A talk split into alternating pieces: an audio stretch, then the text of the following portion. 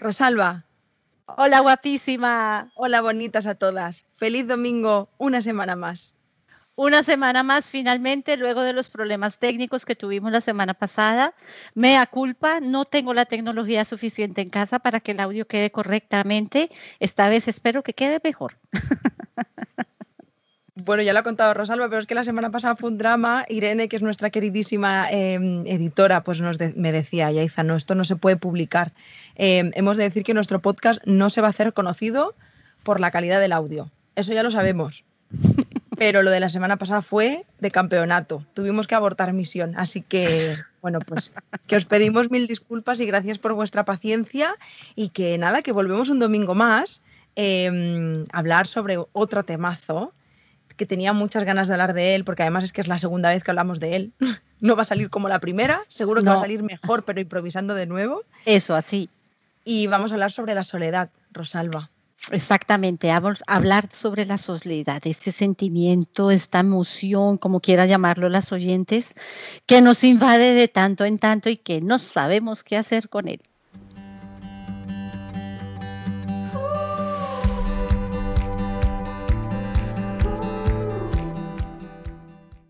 Seguramente tú también te has sentido sola en alguna vez, en algún momento de tu vida.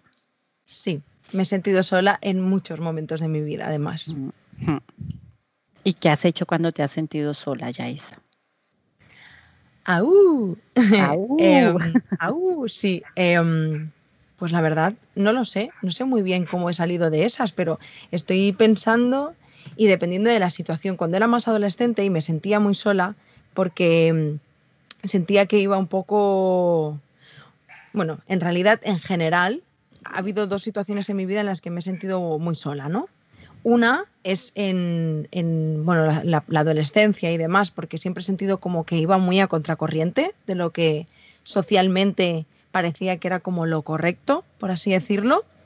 Y luego me he sentido sola en mi proceso terapéutico en, no poder compartir con las personas de mi entorno, eh, más allá de, Jordi, el proceso por el que estaba pasando por falta de comprensión, porque sentía que estábamos en niveles de conciencia diferentes y no me sentía todo lo apoyada que me hubiera gustado sentirme, la verdad. Entonces, creo que han sido como los dos grandes momentos en los que me he sentido sola en mi vida, la verdad. Que son bastante representativos porque mira por dónde la adolescencia es el punto donde se marca una gran metamorfosis a nivel de personalidad y en donde como ya nos vamos a diferenciar de la familia y empezamos a construir nuestra propia identidad, nuestra propia individualidad, que nos va que nos va a llevar a que seamos los adultos que somos más adelante. Claro, es una época muy muy muy importante y muy representativa, además, porque mira por dónde la adolescencia es donde empiezas a entablar, ni siquiera entablar, porque ya lo has entablado antes, las relaciones adquieren un significado diferente. Y de hecho las relaciones adquieren un significado inclusive más importante que el propio significado de la familia. Entonces es allí donde, dependiendo cómo tú te valides en esas relaciones, te puedes sentir más sola o menos sola. Si es que te sientes suficientemente eh, aceptada de acuerdo a tu propio barómetro, entonces resulta que te sientes acompañada, te sientes escuchada, te sientes atendida, te sientes querida y todo lo que tú quieras.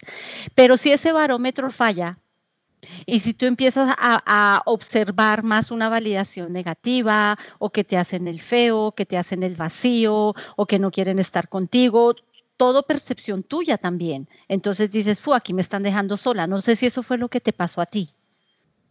Sí, en realidad creo que fue más un sentimiento mío de, ir a contracorriente, de que sí, de que bueno, que socialmente, por eso digo que al final tuvo mucho significado para mí en la adolescencia, pero es algo que me ha, me ha perseguido un poco pues toda mi historia de vida.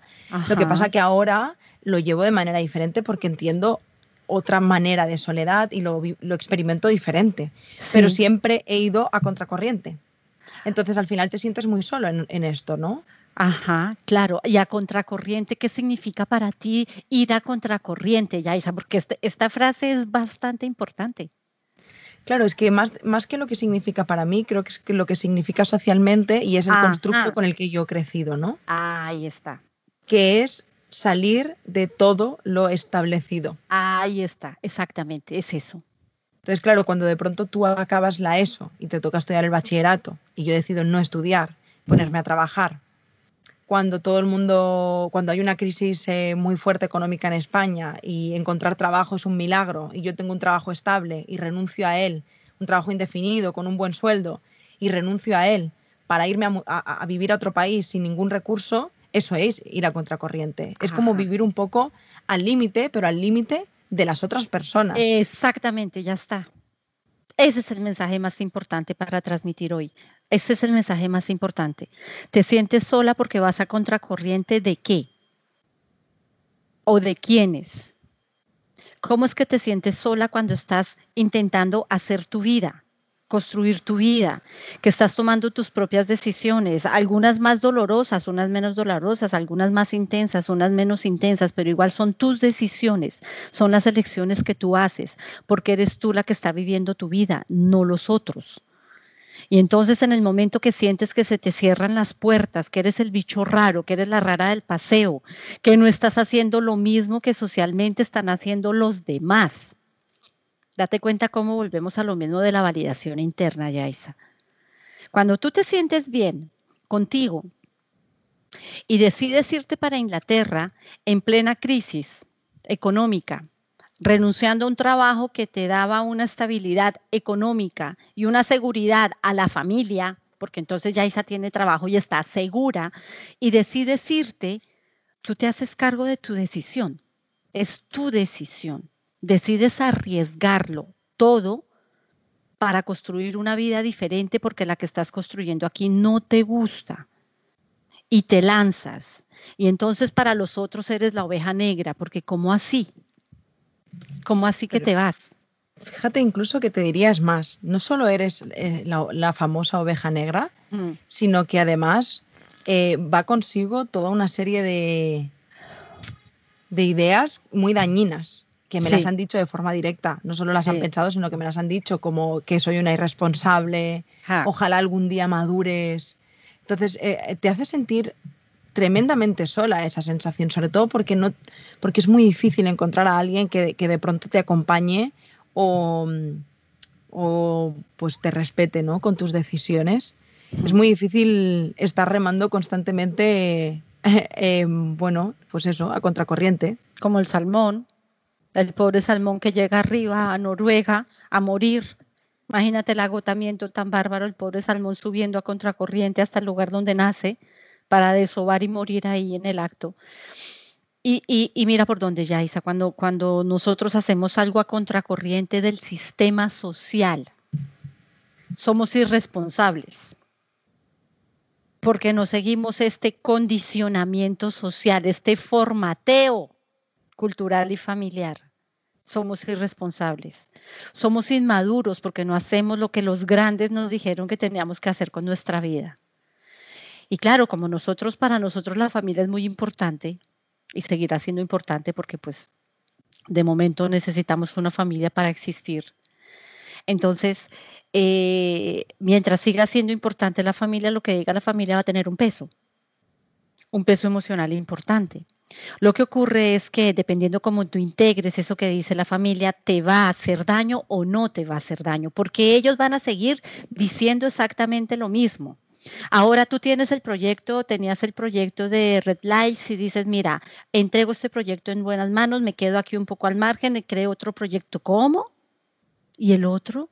pero, pero ¿desde dónde? Te doy un ejemplo contigo, no sé si lo habrá pasado, si te habrá pasado, pero ¿y por qué si el otro funcionaba tan bien? ¿Cómo que lo vas a dejar? Pero después de tanto tiempo que le has dedicado, o sea, el mensaje va a seguir llegando.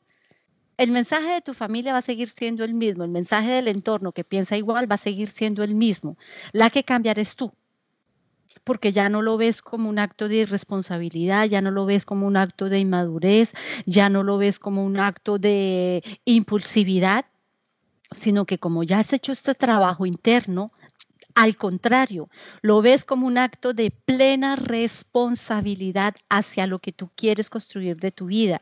Lo ves como un acto de madurez absoluta porque estás siendo totalmente consciente de las decisiones que estás tomando. Y como ya lo ves desde esta óptica, pues lo que digan los demás ya no te afecta, porque esas voces nunca se van a callar. Y yo pienso que aquí es importante remarcarlo en este podcast. Las voces estas de invalidación no se van a callar nunca, van a seguir ahí, porque ellos han sido hoy es la palabra formateo, eh, ellos han sido formateados de esa manera, condicionados de esa manera, y ellos no están aquí, ellos no lo van a cambiar, ellos lo ven así, para ellos es válido, para ellos es correcto, para ellos tiene que ser así la vida. Entonces, esto no lo vamos a cambiar. Y a veces llegamos a este conflicto interno de que, ¿cómo es que no me comprenden? ¿Por qué no entienden esto que yo estoy viviendo? Este, este conflicto esta lucha interna hace sufrir muchísimo. Cuando tú logras entender que el que no te comprenda no quiere decir que no te quieran y que no seas importante para ellos, sino que ellos tienen esa manera de pensar y que aunque no la validen, tú puedes llevarla a cabo, aquí deja de haber este sufrimiento, de sentirte sola, incomprendida, abandonada a tu suerte. No sé si me expliqué. Sí, sí, te explicaste perfectamente. Y ahora yo te iba a preguntar, Rosalba, ¿y qué hacemos para todas aquellas personas que se hayan podido sentir solas a lo largo de su vida en múltiples contextos, no solo en este? O sea, ¿qué entendemos como soledad realmente? ¿Por qué sufrimos tanto por esta soledad? ¿Y qué, qué podemos hacer frente a esto? O sea, ¿qué es lo que nos hace decir a las personas que, tienen miedo a la soledad? ¿Por qué el miedo a la soledad? Mira, ¿qué entendemos como soledad? Soledad es estar qué? Para ti. Sola. Sola, ¿vale? Y, cuando tú dices, sí, y entonces cuando tú estás sola, ¿eso qué significa estar sola? Pues entiendo que no hay nadie a mi alrededor. Ahí está. Pero, pero, vale hago yo el pero, lo haces tú. Sí, hazlo, tú, hazlo tú, hazlo tú. Igual no coincide, pero digo, pero te puedes sentir muy sola estando rodeada de personas. Ajá. Entonces ahí se acaba toda la idea de que estar sola significa estar sola físicamente. Claro, porque entonces aquí hay algo interesante. Me siento sola cuando obviamente no tengo como este apoyo a, a alguien pero si está ese alguien, me sigo sintiendo sola, quizás es que no tengo ese apoyo de alguien que me dé esta compañía, esta sensación de compañía, de apoyo, de apoyo. Yo hablo de apoyo porque tú sabes lo que es un apoyo, Yaisa. Un apoyo es un, es, un apoyo es como un trozo de madera, un trozo de piedra que sirve para apoyar, para sujetar. Eso es un apoyo. Entonces, por eso eh, la Virgen del Pilar está apoyada en el pilar que es este trozo de piedra enorme. Eh, por eso tú te apoyas en un bastón para caminar si tienes un problema en una rodilla que te hayas lesionado. O te apoyas, una persona mayor se apoya agarrándose del brazo de la persona que la acompañe para caminar. Eso es el apoyo. Y puedes sentirte sola cuando no sientes que tienes este apoyo. Si tú sientes que no tienes este apoyo y este apoyo para ti es fundamental para vivir, para avanzar, entonces, claro, sientes que pierdes el apoyo y te vienes abajo. Pero si tú has, has integrado que este apoyo no lo necesitas para avanzar ni para vivir, que de tanto en tanto lo puedes utilizar, pero que tú puedes marchar sin ese apoyo, entonces aquí la soledad adquiere otra dimensión completamente diferente. ¿Por qué sufrimos? Sufrimos cuando no hemos integrado bien lo que significa este apoyo. Cuando nosotros pensamos que sin ese apoyo no podemos vivir o no podemos existir. Y entonces empezamos a crear una serie de, mm, de las cuales nos podemos agarrar, nos agarramos de la familia, nos agarramos de los amigos, nos agarramos de la pareja, nos agarramos de los hijos, nos agarramos de todo para no sentirnos solos. Y cuando alguno o ellos se derrumban, ¿y ahora yo qué voy a hacer sin el apoyo de nadie? Sufrimos por eso. Pero si tú entiendes que los otros, cuando somos adultos, simplemente son ese apoyo del que yo te hablo, es, una, es un bastón que puedes dejar detrás de la puerta y que lo utilizas en momentos puntuales. Y el bastón no sirve para todas las situaciones. Entonces, tú dices, vale, yo sé que cuento con ese apoyo. Ese apoyo se puede llamar la familia, ese apoyo se puede llamar un mejor amigo, ese apoyo se puede llamar la pareja dependiendo del tipo de relación que tengas, o los hijos dependiendo si los tienes o no y el tipo de relación y la edad que tengan los hijos. Ese apoyo se pueden convertir en muchas personas, pero están ahí. No estás tú sujetada en los apoyos todo el tiempo porque eso genera mucha inseguridad. Imagínate que no está el apoyo, pues sufres un montón porque ¿cómo hago para llevar mi vida? Y ese sufrimiento del que te hablo, ¿qué hace? Pues que tengas pánico a que lo pierdas en algún momento. Y entonces te agarras a un palo ardiendo en términos relacionales para que no se vaya a ir sin importar que te haga daño. No sé si aclaró la duda que tenías. Claro, sí, y, yo pregunto, ¿cómo llegamos a esto? ¿Cómo llegamos a engancharnos a, todo em, para no sentirnos solas? Desde muy pequeñitos. Desde muy pequeñitos, dependiendo cómo nos hayan enseñado a que somos capaces de ciertas cosas y necesitamos ayuda para ciertas otras. Esto viene desde muy pequeñitos, desde que empezamos a construir nuestra confianza en nosotros en que nos dicen nuestros cuidadores, de estas personas dadoras de amor que nos dicen que somos capaces de hacer tal cosa, de aprender a nadar, de hacer un dibujo, de aprender una lengua, de yo qué sé, que somos capaces nosotros con nuestros propios recursos, con la ayuda del profesor, con la ayuda del instructor, con la ayuda de yo no sé quién, pero que nosotros somos capaces. Ah, mira por dónde. Entonces, claro, tú empiezas desde chiquitín a crecer con esta convicción de que tú te puedes hacer cargo de tu vida desde muy pequeñito y además desde pequeño aprendes que cuando necesitas ayuda, pides ayuda y viene el apoyo ante situaciones particulares, no en permanencia.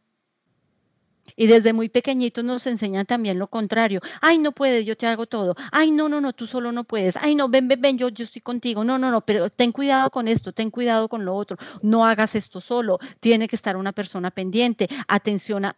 Entonces, claro, esto hace que desde pequeños también empieces a crear inseguridades hacia ti y que luego, cuando llegas a la edad adulta, dices, es que yo sola no puedo. ¿Ves por dónde? Y además lo piensas, además lo crees, que sola no puedes. Y además lo, estás convencidísima. Claro, porque es la manera como has construido tu personalidad. Y entonces aquí tenemos que hacer el alto, revisar de dónde vienen todas estas creencias, cómo es que te defines de esta manera, de dónde es que tú crees que sola no puedes hacerte cargo de ti, dónde está ese nivel de autonomía que has construido a lo largo de todos estos años, cómo son tus relaciones con las otras personas, cómo te regulas con los otros. Porque aquí también se puede hablar mucho de dependencia hacia este tipo de apoyos. Depender de los otros para sentirte bien, para sentirte autónoma, para sentir que existes. Aquí sí ya sería más un trabajo terapéutico, si te lo digo yo seriamente, de, de, analizar un poco más a fondo por qué viene este sentimiento de soledad tan profundo. Pero si entendemos bien lo que decimos aquí, ya es como ponernos las gafas, digámoslo así, y revisar nuestro entorno, cómo nos estamos regulando en nuestro entorno, dónde vemos que hay una necesidad de contar con este apoyo permanentemente. ¿Qué es lo que está pasando ahí? ¿Es que te pasa con la pareja? ¿Qué pasa ahí con la pareja? ¿Por qué todo con la pareja? ¿Por qué necesitas tanto estar en pareja? ¿Qué pasa si la pareja se va? ¿Dónde queda tu autonomía? ¿Dónde queda tu propia existencia? ¿Es qué pasa con los padres? Y si no recibo la aprobación de los padres todo el tiempo, y si mis padres no le dicen que todo está bien, y si mis padres no dan el reconocimiento a todo. Es que son los amigos, y si los amigos me hacen el vacío, si yo no siento que estoy haciendo lo que ellos quieren que yo haga y lo que hablábamos hace un rato de nadar a, a contracorriente por satisfacer al otro en lugar de satisfacerme a mí. Si analizamos esto, esto nos puede ayudar a que con las gafas bien puestas observemos las dinámicas y digamos, ah, vale, si ya detecto algo yo siento que tengo recursos suficientes para poder reinstaurar un equilibrio en esta relación, fantástico. Si veo que no tengo los recursos, que, me quedo corta, que no sé qué hacer, que no sé cómo trabajarlo, pues aquí acudimos a un profesional para que nos eche una mano y nos ayude a sintonizar con el verdadero significado de soledad, que la soledad, estamos solos en este mundo, llegamos solos y nos vamos solos. Somos seres individuales que pertenecemos a una manada que se llama la humanidad, a una tribu que se llama una cultura. No podemos deshacernos de ella, pero sin embargo, cada persona en individual vive sus propias experiencias de vida.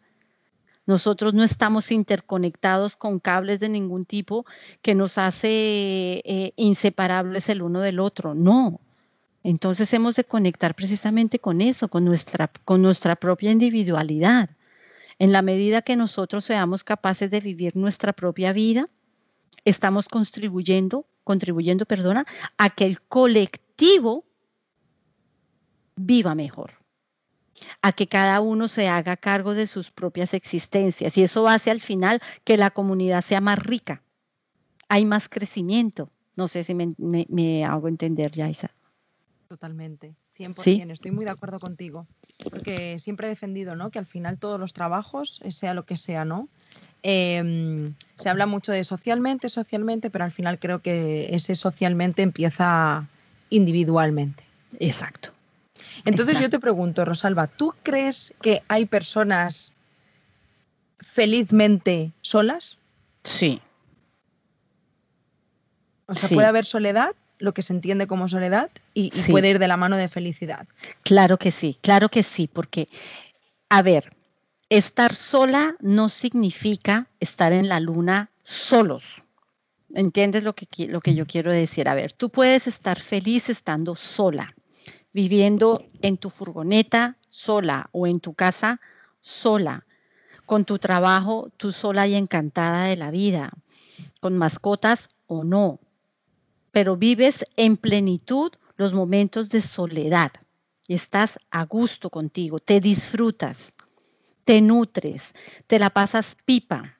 Y sin embargo, puedes ir y compartir un fin de semana con unos amigos, ir a visitar a la familia, llamar a alguien que sea muy cercano a ti, porque tienes esa capacidad de empatía con el otro si tú estás bien.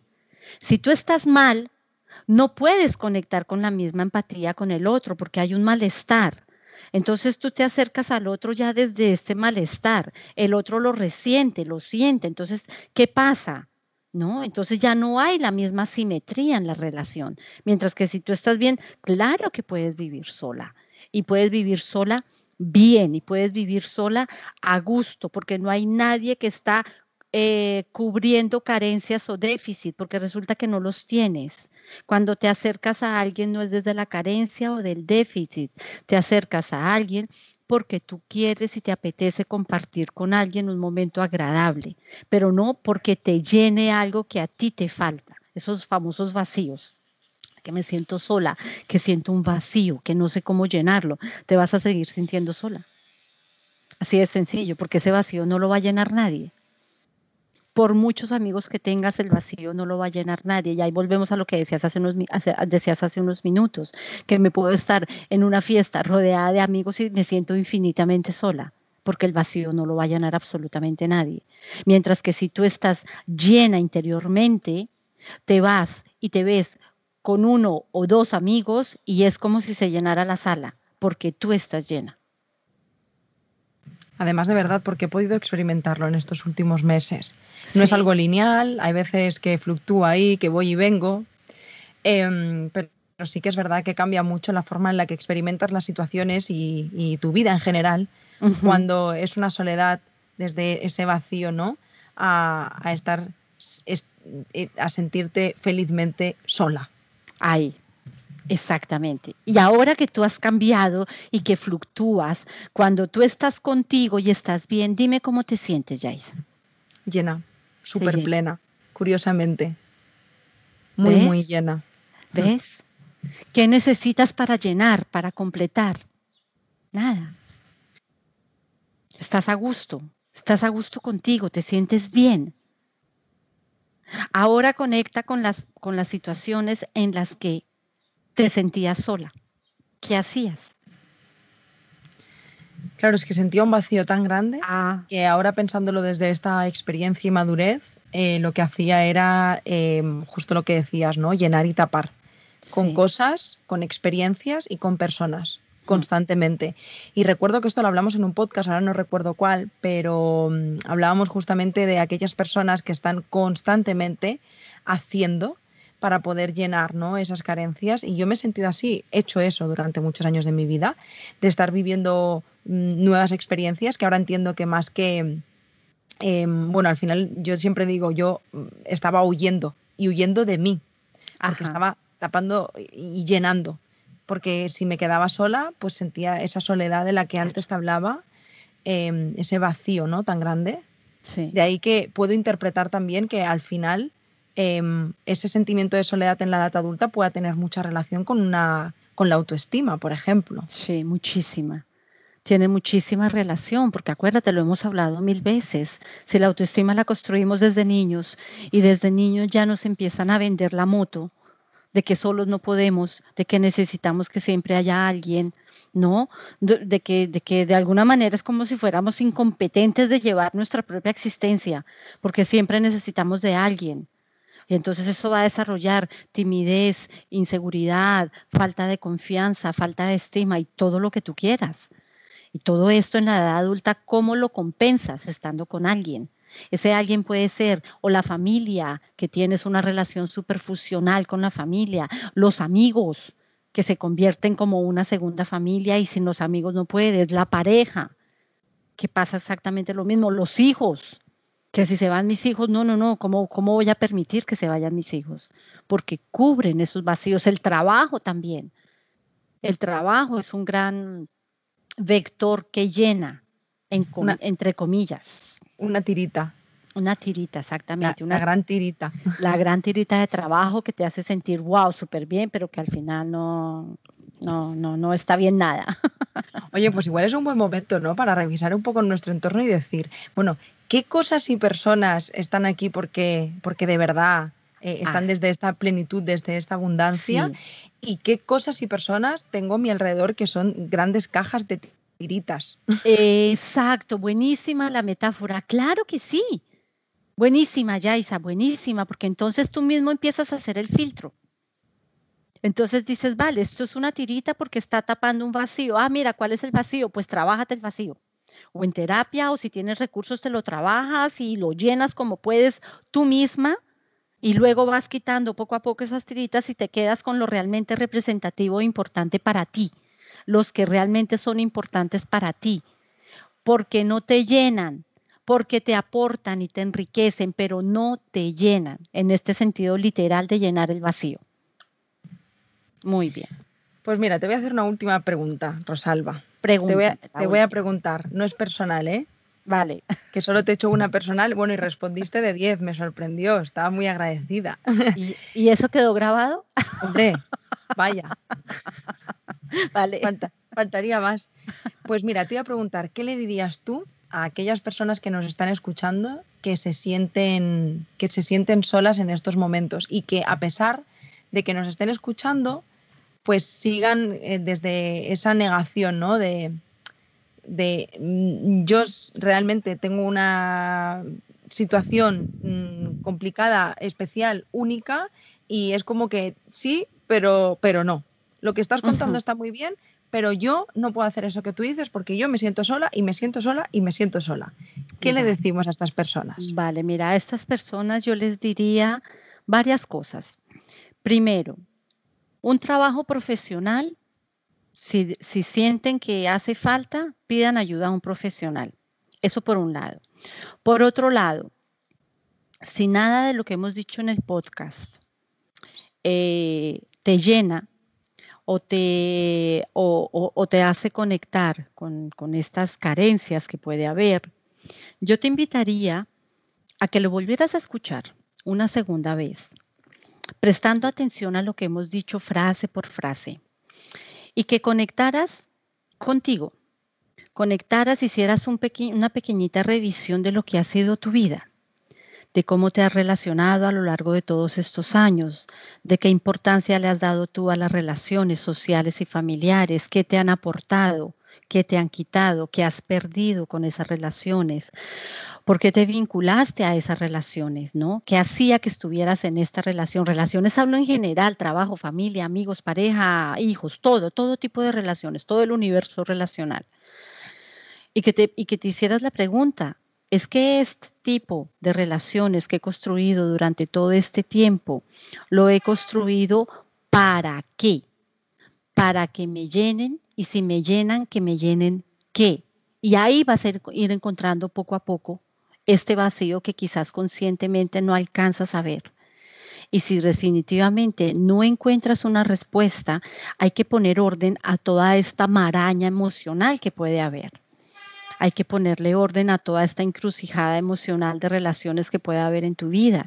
Y en eso sí, es, eh, ya te digo yo que en eso sí pide ayuda profesional, que te ayude a darle un sentido a lo que has vivido y a cómo te estás sintiendo ahora para que puedas empezar a experimentar la vida individualmente primero y luego volverte a relacionar de otra manera, llena y plena, que aquí ya será totalmente diferente.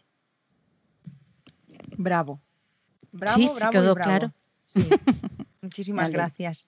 De nada. Nos queda muy poquito tiempo, Rosalba, que ahora estamos con esta nueva modificación de hacer podcast un poquito más cortos.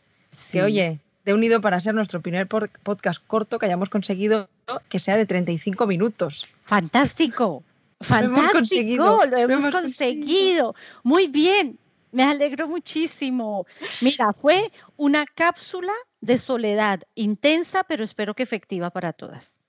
Seguro que sí. A mí me ha gustado mucho, así que gracias, gracias de corazón. Gracias también por estar una semana más y gracias a todas vosotras por, por apoyarnos Mm, que, todos los mensajes que nos enviáis todos los domingos eh, tan bonitos sobre el podcast, pues nos llenan de energía y de amor porque, porque, bueno, pues nos ayuda a seguir y a que tenga sentido, ¿no? Tanto esfuerzo.